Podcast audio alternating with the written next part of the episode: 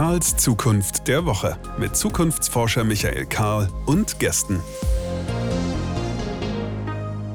Willkommen zurück, Karls Zukunft der Woche. Unser kleiner, vielleicht gar nicht mehr so kleiner Podcast, in dem wir uns der Frage widmen wollen, welche Zukunft vor uns liegt, die wir gestalten wollen, die wir für gleichermaßen wahrscheinlich wie auch für attraktiv halten. Sonst würden wir so vielleicht die Zukunft gar nicht gestalten. Kleine Vorbemerkung, besondere Zeiten erfordern besondere Folgen. Und auch diese Folge dieses Podcasts steht unter dem Eindruck des russischen Krieges in der Ukraine. Wir haben in der vergangenen Woche schon eine Folge gemacht. In der Folge war ich mit Abt Notker Wolf im Gespräch. Da haben wir uns sehr stark mit Fragen von, wie gehen wir mit unserem Ohnmachtsgefühl, wie gehen wir äh, mit Anforderungen an Menschlichkeit und Ähnlichem um. Das war jetzt für unsere Verhältnisse relativ wenig in die Zukunft geschaut, mehr bei uns, hat uns aber sehr viel positives und unterstützendes Feedback gegeben. Heute wollen wir den Blick wieder etwas stärker nach vorne in die Zukunft richten. Bei allen Unsicherheiten, die das hat, werden wir schon noch darauf zu sprechen kommen. Aber wir versuchen mal das große Bild zu zeichnen ähm, Beginn mit so einer einfachen Frage, leben wir eigentlich in Dekaden des Friedens oder des Krieges, wenn wir nach vorne schauen? Ich muss hier nicht alleine darüber sprechen, sondern habe äh, mir einen sehr spannenden Gast eingeladen und freue mich sehr, äh, dass wir jetzt ein gutes halbes Stündchen miteinander reden können. Äh, wir haben schon länger geguckt, wann können wir mal miteinander reden. Jetzt klappt's, freut mich sehr. Ralf Füchs. Hallo Ralf, herzlich willkommen. Vielen Dank für die Einladung. Freue mich auf das Gespräch. Für alle die, die jetzt auf die Schnelle den Impuls haben, ich muss eben bei Wikipedia nachgucken, was, Ralf Füchs, was war das nochmal genau? Das war doch was mit der Heinrich-Böll-Stiftung. Ja, über mehr als zwei Jahrzehnte, Kopf der Heinrich-Böll-Stiftung. Vorher lange politische Karriere, seither Gründer und Kopf gemeinsam mit Marie-Louise Beck des Zentrum Liberale Moderne und als solcher eine der Stimmen, die sich genau zu diesen Themen immer wieder in unsere Diskussion einbringt. Und ich erlaube mir zu sagen, zum Glück. Ähm, Ralf, wenn wir nach vorne schauen, äh, stehen wir vor einer Dekade des Krieges oder einer Dekade des Friedens oder trifft die Alternative gar nicht? So schwer das ist, äh, die Zukunft vorauszusagen, das hat sie ja an sich, dass sie eben nicht vorhersehbar ist, kann man doch aus den Trends, mit denen wir heute konfrontiert sind, ableiten, dass wir zumindest in ein Zeitalter von wachsenden Turbulenzen geraten, also auch von wachsenden internationalen Konflikten und Spannungen. Das hat entscheidend damit zu tun, dass äh, die alte Weltordnung, die nie vollendet wurde nach äh, dem hoffnungsvollen Beginn der 90er Jahre, also den ganzen äh, Erwartungen, dass äh, jetzt die Zeit des Systemkonflikts vorbei ist, dass eigentlich die Welt mehr oder weniger schnell sich Richtung liberale Demokratie und Marktwirtschaft bewegt. Also eine neue Epoche des Friedens und der internationalen Zusammenarbeit angebrochen ist. Das war im Grunde der Mindset, das waren die äh, Hoffnungen der, der 90er Jahre. Entsprechend hat übrigens auch die Bundesrepublik in einem historisch einmaligen Ausmaß abgerüstet. Ja. Ähm, und jetzt befinden wir uns doch in einer völlig veränderten Weltsituation wieder, in der noch nicht ausgemacht ist, wie die künftige Weltordnung aussehen wird. Ja, ob sie eine regelbasierte Ordnung sein wird, äh, die auf dem Völkerrecht sagen, beruht auf multilateralen Institutionen, auf internationale Kooperation oder ob wir zurückfallen in eine Phase, die wir längst überwunden glaubten, nämlich äh, der politischen, ökonomischen und militärischen Rivalität von großen Machtblöcken, äh, die ähm, um darum kämpfen, ähm, diese, diese neue Welt äh, zu prägen, in ihrem Interesse. Und äh, wir sind jetzt in einer Situation, in der wir zwei große Mächte haben, nämlich China und äh, Russland, die revisionistisch auftreten. Ja, sie wollen die bestehende Ordnung umwerfen und eine neue nach ihren eigenen Vorstellungen sagen, schaffen. Und diese neue Ordnung ist dann eben eine solche von Rivalität geprägte, wenn ich es jetzt richtig verstehe. Ist denn. Und von Gewaltbereitschaft. Das muss man dazu sagen. Das ist im Fall von sagen, Russland offenkundig, von Putin Russland offenkundig. Ähm, hat sich auch schon länger abgezeichnet. Ich beginne 2008 mit äh, der Intervention in Georgien. Seitdem sind 20 Prozent des georgischen Territoriums unter russischer Kontrolle. Dann äh, 2014 mit der Annexion der Krim und der verdeckten militärischen Intervention in der Ostukraine und dann vor allem in Syrien mit dem Bombenkrieg, der sagen alle Regeln des Völkerrechts und auch des humanitären Kriegsrechts sagen, über den Haufen äh, geworfen hat. Und inzwischen ist klar, das sieht man jetzt jeden Tag mehr in der Ukraine, dass ähm, Putin sich an keinerlei Regeln mehr bindet. Ja, auch Regeln, die, die darauf ausgerichtet sind, Konflikte zu zivilisieren und sie einzuhegen, sondern dass er auf Gewalt setzt, um seine politischen Ziele durchzusetzen wie weit das für China gilt, muss man sehen. China hat massiv aufgerüstet, tut es auch weiter in den letzten Jahren. Das Ziel ist offensichtlich auf Augenhöhe, auch militärisch mit den USA zu kommen. Und auch China hat territoriale Ambitionen. Das ist nicht nur Taiwan, sondern im Grunde die ganze Kontrolle über das südchinesische Meer, die erhebliches Konfliktpotenzial bergen. Und ähm, dann haben wir noch gar nicht über alle anderen ähm, Konfliktursachen geredet, vom Klimawandel und der Gefahr des Zusammenbruchs äh, sagen, ganzer Staaten, vor allem in, in Afrika, ähm, sagen, bis hin äh, zu ökonomischen Rivalitäten, wer bestimmt die Technologie der Zukunft, ja, also vor allem was digitale Technologien angeht, wo China versucht, den USA die Führungsrolle streitig zu machen. Also wir gehen in eine zumindest sehr konflikthafte Welt und wir müssen alles daran setzen, zu versuchen, diese Konflikte so einzuhegen, dass sie möglichst zivil ausgetragen werden und nicht militärisch. Das heißt aber auch, wir müssen wieder die eigene Verteidigungsfähigkeit so stärken, dass wir andere abschrecken können, die auf Gewalt als Mittel der Politik setzen. Das ist ein unbequemer Gedanke, mhm. dass militärische Macht eben doch nicht von gestern ist, sondern nach wie vor eigentlich die zentrale Währung oder eine zumindest zentrale Währung internationaler Politik ist. Und wer militärisch erpressbar ist, ist auch politisch erpressbar. Das Dilemma zeigt sich jetzt ganz deutlich. An dem Punkt würde ich gerne nochmal nachhaken. Der Reflex war ja, äh, also ihn augenfällig zu nennen, ist ja schon fast eine Untertreibung. Kaum eskaliert der russische Krieg in der Ukraine, ähm, stehen wir hier in Deutschland da und sagen, wir haben hier 100 Milliarden Sondervermögen für die Bundeswehr und äh, wir haben sofort wieder eine ganz äh, vitale Diskussion um die Wiedereinführung der Wehrpflicht und, und all diese Dinge sind wieder da. Und ich stelle mich daneben und frage mich, ich verstehe, wie es zu dem Reflex kommt, aber ist er eigentlich klug? Ist das nicht eigentlich so ein Reflex wie, wir haben hier ständig Stau, wir bauen eine zweite Straße daneben? Wir wissen alle, die wird genauso vollgestaut sein. Also gäbe es nicht einen klügeren Reflex? Ja, ich würde dagegen halten, dass ähm, die alte Parole, der ich selber ja sehr lange angehangen bin, Frieden schaffen ohne Waffen, sich äh, gerade den Kopf der Wirklichkeit blutig stößt.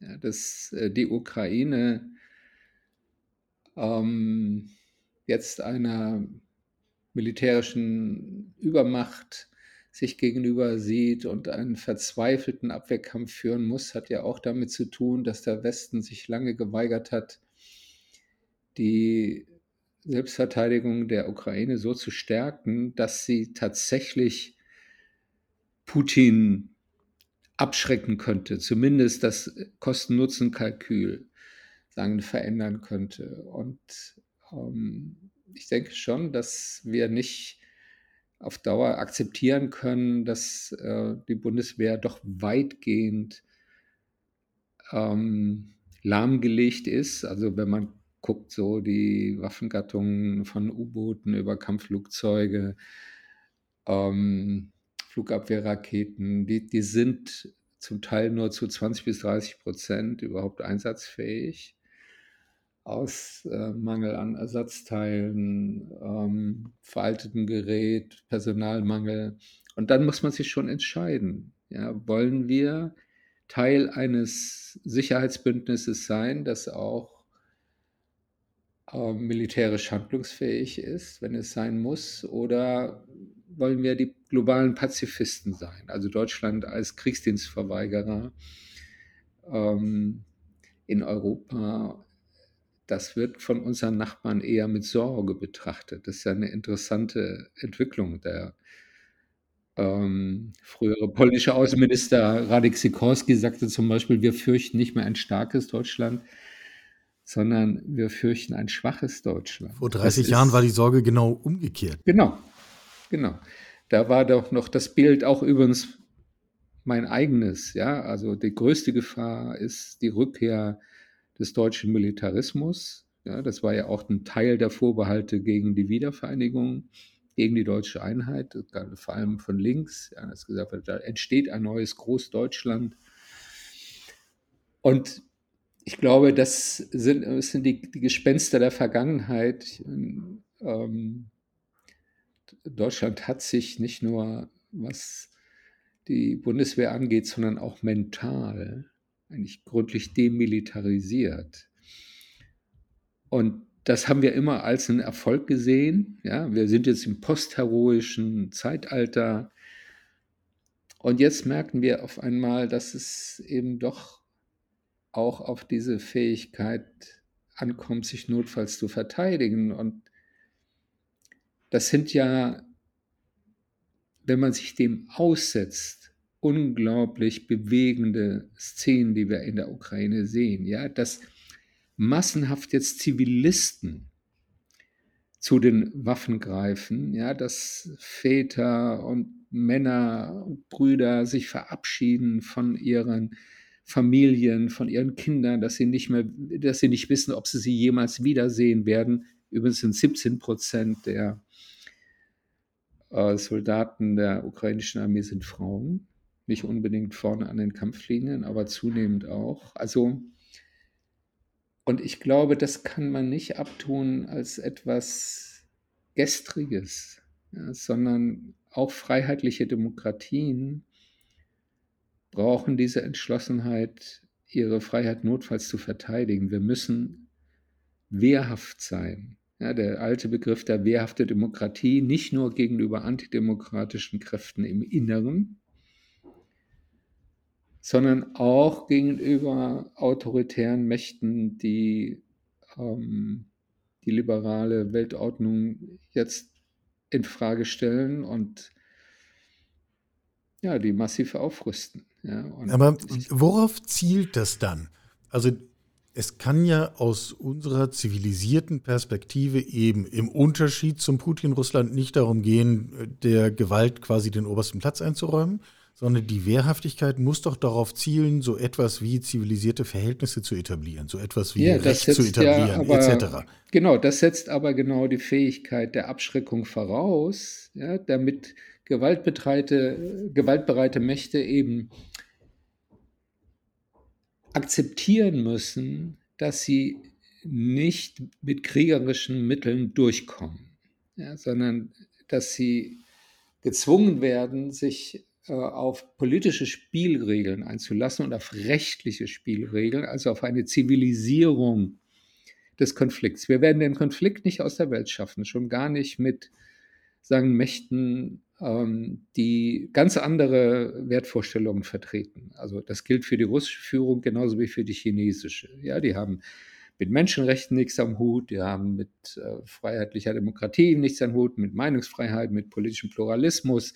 Unabhängigen ähm, Gerichten. Äh, unabhängigen Gerichten, genau. Ja, Gewaltenteilung, alles, was äh, so für uns eigentlich die Essenz von Freiheit und Demokratie ausmacht. Ähm, das heißt, wir haben da einen äh, Gegensatz jetzt wieder, einen Systemgegensatz und müssen alles daran setzen, dass der nicht militärisch ausgetragen wird. Ja, und das, uns dafür ähm, wehrhaft zeigen. Nur und um uns dafür wehrhaft zeigen, um sozusagen diese, ähm, diesen Konflikt zu zivilisieren, um zu sagen, nein, ähm, ihr kommt nicht durch, wenn ihr auf militärische Gewalt setzt. Ähm, da müssen wir zumindest in der Lage sein, ein Gegengewicht äh, zu bilden, ähm, was sagen, Diplomatie erzwingt. Ja, das, so, das, darum geht es ja heute auch, auch um der Ukraine. Wenn man Waffen liefert an die Ukrainer, dann ja nicht mit der sagen, Vorstellung, ähm, die Ukraine könnte jetzt Russland militärisch besiegen, sondern um zu einer Rückkehr zur Politik zu erzwingen. Ja. Wenn wir jetzt von oben drauf schauen, ist Demokratie und Freiheit oder sind Demokratie und Freiheit ähm, überhaupt stark genug, sich auf so einem Terrain durchzusetzen? Oder sind sie letztlich, gerade weil sie freiheitlich sind, zu verwundbar? Das ist eine sehr wichtige Frage an uns selbst. Es geht ja nicht nur um Systemtheorie, sondern es ist die Frage, wie verbinden wir, ich würde sagen, die Errungenschaften einer mentalen Demilitarisierung? Ja, also die Vorstellung der Kostbarkeit jedes Menschenlebens, der Schrecken vor der Gewalt, die Krieg bedeutet, ähm, eine Sensibilität im Umgang miteinander, ja, ob das zwischen Männern und Frauen ist oder zwischen Erwachsenen und Kindern oder zwischen Einheimischen und Zugewanderten, ja, diese, das sind ja alles wirklich zivilisatorische Fortschritte. Und die dürfen aber nicht dazu führen, dass wir am Ende uns selbst wehrlos machen weil wir, um dieses harte Wort jetzt auszusprechen, nicht mehr bereit sind, Opfer zu bringen für die Verteidigung der Freiheit. Es gibt einen ähm, atemberaubenden Aufsatz eines äh, der bekanntesten osteuropäischen Intellektuellen, Ivan Krastev, ein guter, ein Bekannter, der sagt, in der neuen Weltordnung in, der neuen, in dem neuen Systemkonflikt mit, mit autoritären Staaten gewinnt derjenige, der die größere Leidensfähigkeit hat. Das würde ich mir so nicht zu eigen machen. Ich glaube, dass es letztlich doch auch auf ganz andere Qualitäten ankommt. Also wie kreativ sind unsere Gesellschaften, wie innovativ sind wir, wie attraktiv ist unser gesellschaftliches Modell auch für andere in der Welt. Also, aber ich glaube, dass er einen Punkt hat, dass wir eben doch bereit sein müssen, auch einen Preis für die Verteidigung der Demokratie zu Hause und in Europa und international zu zahlen. Und das kann man an der gegenwärtigen Debatte um Importstopp für russisches Öl und Gas eigentlich beispielhaft sehen. Ja, sind wir bereit, auch wenn es hart wird, ja, die Kosten zu zahlen für einen Stopp äh, für russisches Erdgas und Öl, mit dem Putin ja seine Kriegsmaschine finanziert? Oder sind wir dazu nicht bereit und dann müssen die Ukrainer den Preis bezahlen, ja, nämlich mit ihrem Leben. Und das ist eine sehr schwierige Abwägung. Da geht es aber nicht einfach um ökonomische Vernunft versus Moral oder Idealismus, sondern da geht es darum, dass wir verstehen, dass in der Ukraine ein Kampf um die Zukunft Europas stattfindet, der uns unmittelbar betrifft, nämlich um die Frage, wie sieht eigentlich die künftige europäische Ordnung aus? Fallen wir da zurück in das Recht des Stärkeren? Oder verteidigen wir eine Ordnung, die auf Völkerrecht, auf äh, die Anerkennung der gleichen Souveränität aller Staaten, auf Selbstbestimmungsrecht, auf Gewaltverzicht zur Lösung von Konflikten, Integrität der Grenzen. Ja, das, das alles steht in Frage. Und wenn wir nicht bereit sind, für die Verteidigung dieser Prinzipien jetzt einzustehen, dann könnte es sein, dass wir künftig dafür einen sehr viel höheren Preis noch zahlen müssen, nicht nur einen ökonomischen. Und das ist jetzt, glaube ich, ein Wendepunkt, wo man genau diese Frage, dieser Frage sich stellen und sie, sie ausdiskutieren muss. Zu welchen, ich sage es nochmal, Opfern sind wir notfalls bereit gegenüber einer aggressiven Macht, die sagen, Europa jetzt sagen, herausfordert. Und wir sollten alles tun, ja, um über ökonomische Sanktionen ähm, jetzt zu versuchen, Russland äh, und Putin, muss man sagen, das ist inzwischen eine Autokratie, ähm, zu stoppen, damit wir eben nicht in eine Situation kommen, wo ähm, wir dann vor sehr harten Entscheidungen stehen, ob die NATO zum Beispiel den Bündnisfall gegenüber den baltischen Republiken erklären soll oder gegenüber Polen. Aber wenn Putin auf die Idee kommt, ähm, nicht in der Ukraine Halt zu machen. Ich höre aus dem Baltikum genau diese Stimmen, die sagen, übrigens, je nachdem, was ihr dort in der Ukraine macht, sind wir die Nächsten. Ähm das kann gut sein. Ich sehe, sagen die Ukraine auch als einen Test. Ja, Test von Putin testet uns, mhm. äh, sagen, ob wir schwach sind oder ob wir sagen, ihm energisch entgegentreten. Und ich glaube, dass er tatsächlich nur die Sprache der Macht am Ende sagen, versteht. Und deshalb muss man jetzt doch alles tun, ähm, um ihm klarzumachen, dass wir diese Prinzipien verteidigen, auf denen diese post-sowjetische Friedensordnung in Europa aufgebaut ist und ähm, dass wir diejenigen nicht im Stich lassen, die mit Gewalt angegriffen werden. Das ist ja auch eigentlich eine Lehre aus unserer Geschichte. Ja, wir sagen immer in allen Feiertagsreden nie wieder Krieg. Aber tatsächlich sind wir gerade dabei, den russischen Krieg mitzufinanzieren.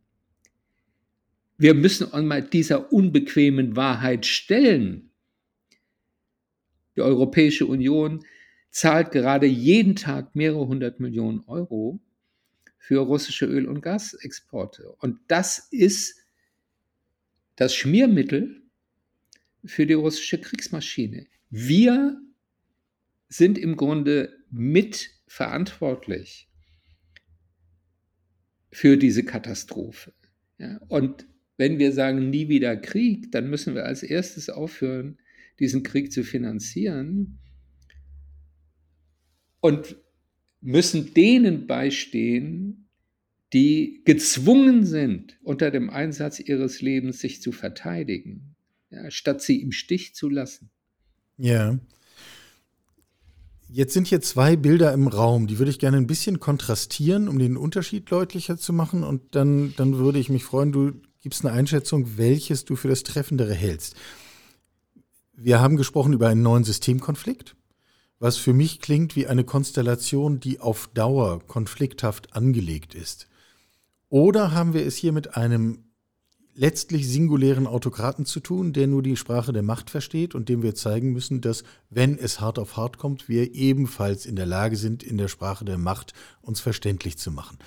Also haben wir es mit einer punktuellen Angelegenheit zu tun, harter Konflikt jetzt, oder haben wir es eigentlich damit zu tun, dass wir in eine Dekade gehen, in der wir diese Frage quasi ständig auf dem Tisch haben?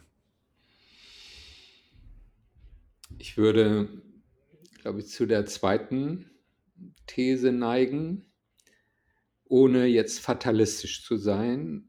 Ähm, Putin ist aber nicht singulär. Er ist sicher in der Art und Weise, wie er jetzt agiert, ein besonderer Fall von, ich würde sagen, historischem Revanchismus. Ja, das ist ja, ja. Sein, sein großer Antrieb. Er will die Geschichte. Macht er ja auch keinen Hehl draus. Genau, er will sie zurückdrehen, eigentlich hinter 1990, hinter den Zerfall der Sowjetunion und die Ukraine ist für ihn das Kronjuwel, sagen wir, für die Restauration des, des russischen Imperiums. Und ähm, gleichzeitig haben wir aber einen darunterliegenden Systemkonflikt zwischen autoritären Mächten und liberalen Demokratien. Ohne dass ähm, ich jetzt China und Russland ähm, in einen Topf werfen will, die sind ähm, hoch unterschiedlich. Im Hinblick auf ihre ökonomische Dynamik sehr unterschiedlich. Ja, China ist eine ganz neue Herausforderung, weil es etwas kombiniert, von dem wir immer dachten, dass es eigentlich gar nicht zusammenpasst, nämlich eine sehr harte autoritäre Herrschaft mit einem hohen Maß an ökonomischer Dynamik und auch zunehmend Innovationsfähigkeit.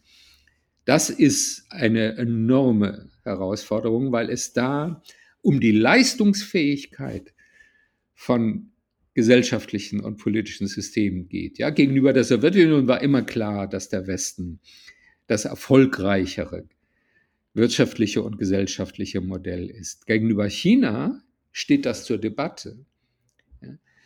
Aber was die beiden vereinigt, und dann gehören noch ein paar andere Kandidaten äh, dazu, der Iran etwa, ist, dass sie nicht mehr akzeptieren universalistische Werte, also bindende Normen, die auch an der Charta der Vereinten Nationen, etwa in der Charta der Menschenrechte festgelegt sind, die für alle gelten sollen und auch völkerrechtliche äh, Normen, die von allen respektiert werden müssen, was nicht heißt, dass sie nicht von den USA und anderen westlichen Staaten auch immer wieder durchbrochen worden wären. Aber im Prinzip binden wir uns doch an diese Ordnung und wenn wir sie verletzen, gibt es sofort Kritik aus unseren eigenen Gesellschaften.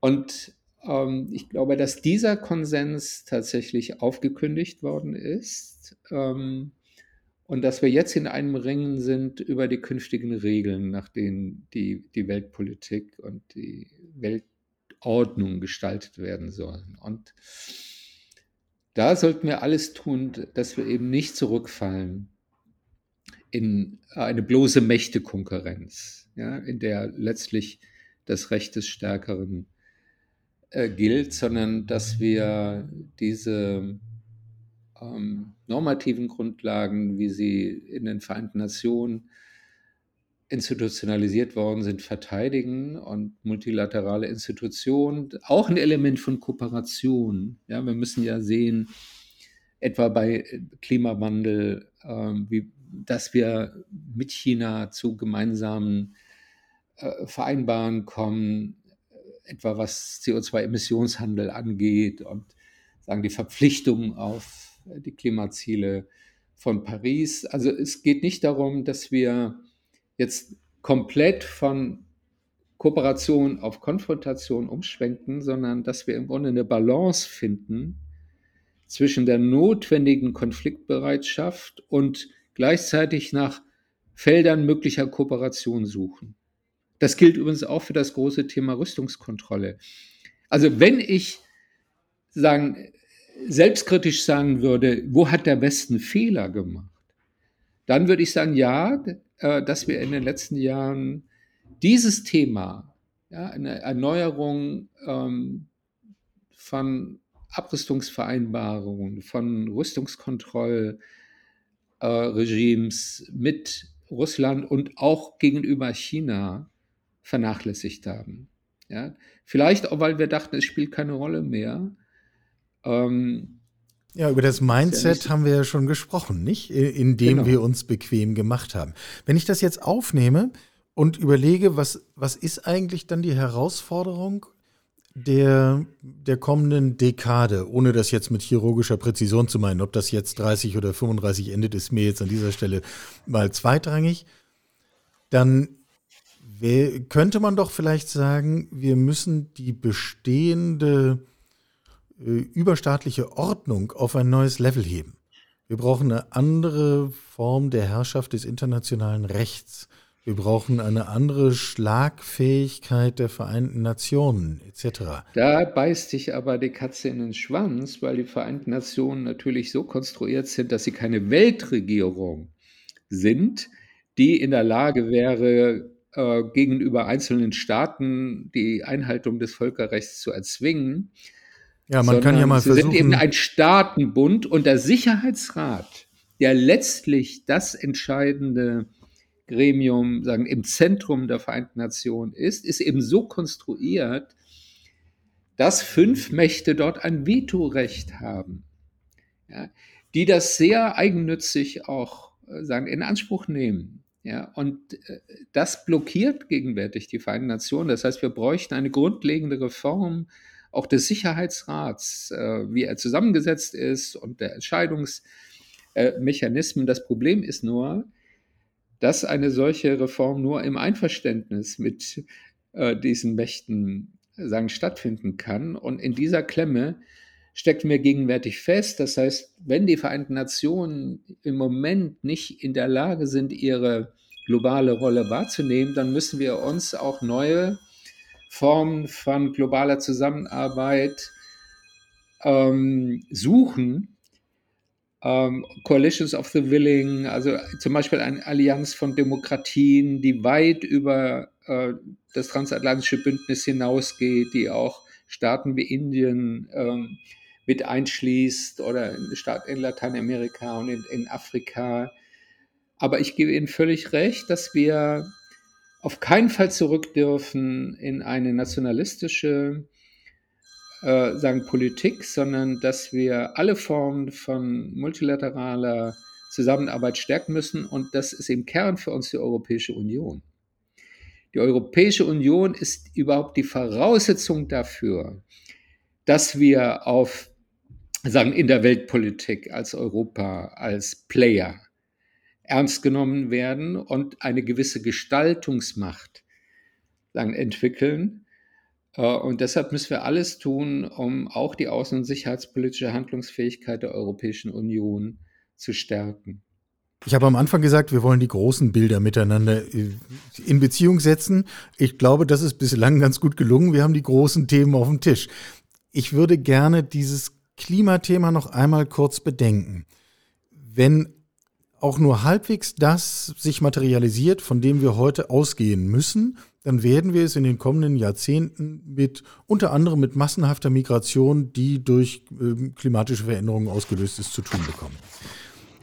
Und haben damit neue und vielleicht sogar weitergehende Konflikte auf dem Tisch, auch im Vergleich zu heute. Sind wir denn, haben wir den Grund, optimistisch in diese Zukunft zu schauen, wenn wir anschauen, was unsere heutigen Argumente sind, was unsere heutigen Instrumente sind, was unsere Debatten sind? Haben wir eine Chance, uns ja. so zu sortieren?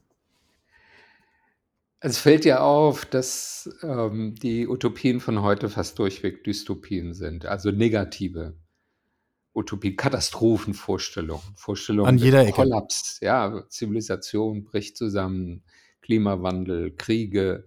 So, das kann man nicht ausschließen. Also Geschichte ist nicht linear. Ähm, aber im Kern vertraue ich dennoch auf die Lernfähigkeit vor allem von freiheitlichen Demokratien mit ihrer ständigen Selbstreflexion, Selbstkritik, dem ständigen Ringen äh, um die richtigen Antworten auf die Probleme, denen wir uns gegenüber sehen. Auch übrigens unsere technische Innovationsfähigkeit, vor allem was den Klimawandel sagen, betrifft, also den Sprung in eine klimaneutrale sagen, Ökonomie äh, mit einem ganz neuen Energiesystem, das auf erneuerbaren Energien aufbaut und ähm, Neuerfindung von Mobilität. Ähm, also ich denke, wir sind ständig in diesem Wettlauf mit den selbst erzeugten Krisen und müssen versuchen, ähm, in die Vorhand zu kommen, also auch äh, Krisen wie den Klimawandel rechtzeitig äh, sagen, anzugehen, damit wir nicht von ihnen überholt werden. Und ähm, das ist eine offene Wette, ob uns das äh, gelingt. Aber um es mit Hölderlin zu sagen, wo Gefahr ist, ist das Rettende auch. Also ich bin eigentlich ein anthropologischer sagen, Optimist ähm, und hoffe, dass wir nicht erst durch Katastrophen klug werden.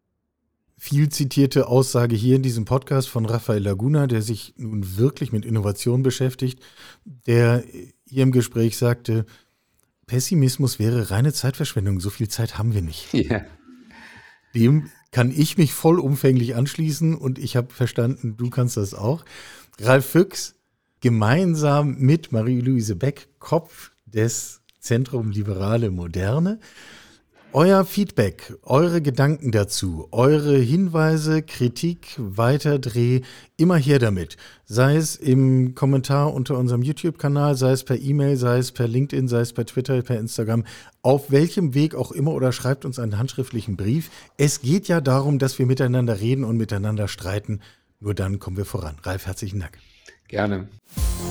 Sie hörten Karls Zukunft der Woche, ein Podcast aus dem Karl Institute for Human Future.